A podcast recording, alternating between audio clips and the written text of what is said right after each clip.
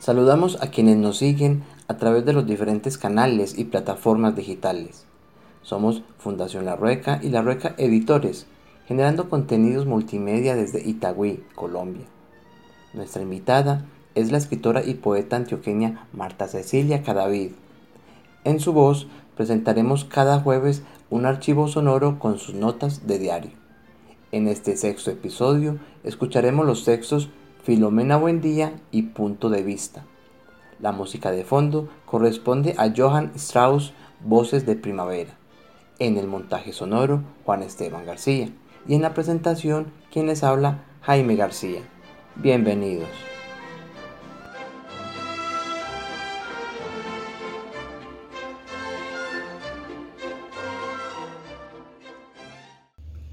Filomena Buendía. Filomena concluyó que no se sentía bien, que ese dolor en el pómulo después de dos días de pañitos requería de los llamados galenos y había que empezar con el dientólogo. Pero resultó que la entidad de salud no tenía servicio de urgencias en ese campo. Aunque usted puede solicitar una cita prioritaria y en el transcurso del día la atienden, le dijo la señorita. Así fue la cosa. Ese martes lo dedicó desde temprano a calentar silla, a mirar a la pobre humanidad doliente que esperaba como ella a que se abrieran una de esas puertas grises y escuchara su nombre. Como a las doce oyó por altavoz, Filomena, buen día. Se levantó rápido y entró en un salón con varios cubículos. Doña Filomena, le dijo un joven de no más de 28 abriles, buenos días, acomódese. Cuénteme, ¿por qué vino?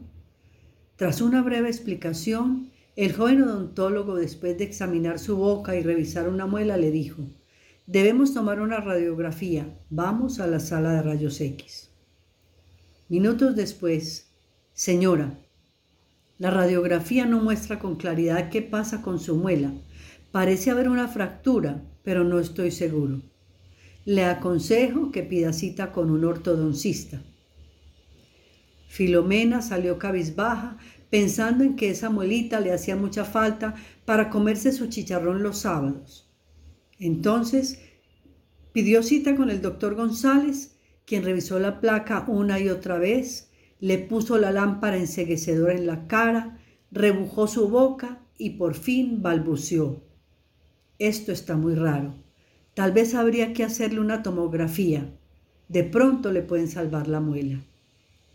Y así comenzó su periplo. Endodoncista, implantólogo, periodoncista, hasta que la pobre mujer, cuando salió de la última cita sin ninguna solución, se dijo, no seas tan pendeja, Filomena, por lo que tenés es un dolor ahí pequeñito. Acordate que tu abuela Casia, cuando tenías dolor de muelas, te ponía un clavito de olor. Y salió directo para la cocina.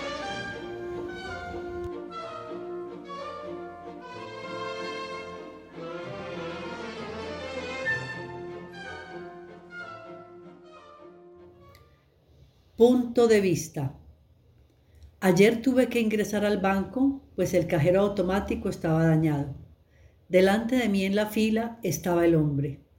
Al menos 1,95 metros de estatura, jeans y camisa roja. Estaba ansioso porque lo atendieran. Delante de él había dos personas.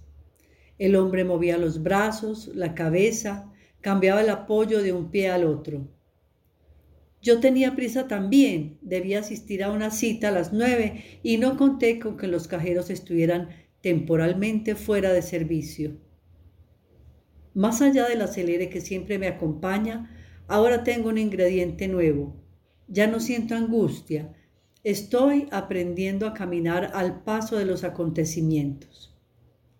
De repente, como la espalda del hombre estaba tan cerca de mis ojos, resolví mirar hacia su cabeza. Caramba que había distancia entre su cabeza y mis ojos. Por lo menos 40 centímetros. Con mi imaginación traté de elevarme para mirar a través de sus ojos. Su mirada llegaba directo a donde están los avisos superiores de los encargados de las cajas. Miré a los lados desde esa altura, o al menos lo intenté. ¿Qué pasa por la mente de alguien que ve el mundo desde un nivel más alto de lo normal. Se sentirá muy superior. Tendrá delirios de grandeza. Hubiera pagado por un banquito que me permitiera igualar su estatura. Antes de sentarme a escribir, me tomé el trabajo de montarme en un banco que tengo en la cocina y me detuve a mirar alrededor. La visión no cambia mucho.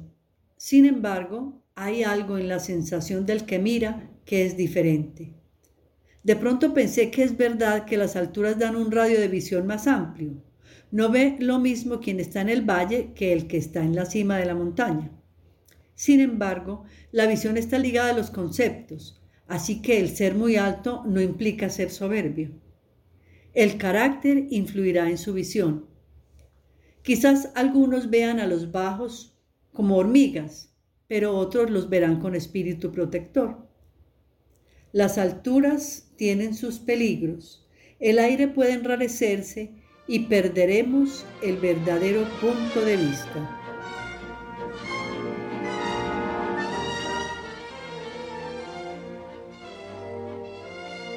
Terminamos así este archivo sonoro Agradecemos a Marta Cecilia por la lectura de sus textos y renovamos la invitación para que en ocho días y cada jueves esté con nosotros y nos comparta un nuevo episodio de sus notas de diario.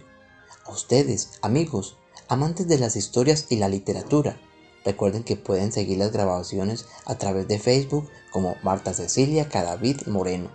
También nos encuentran en Anchor y Spotify como Notas de Diario. Somos Fundación La Rueca y La Rueca Editores. Sumamos fuerzas y buenas voluntades. Hasta pronto.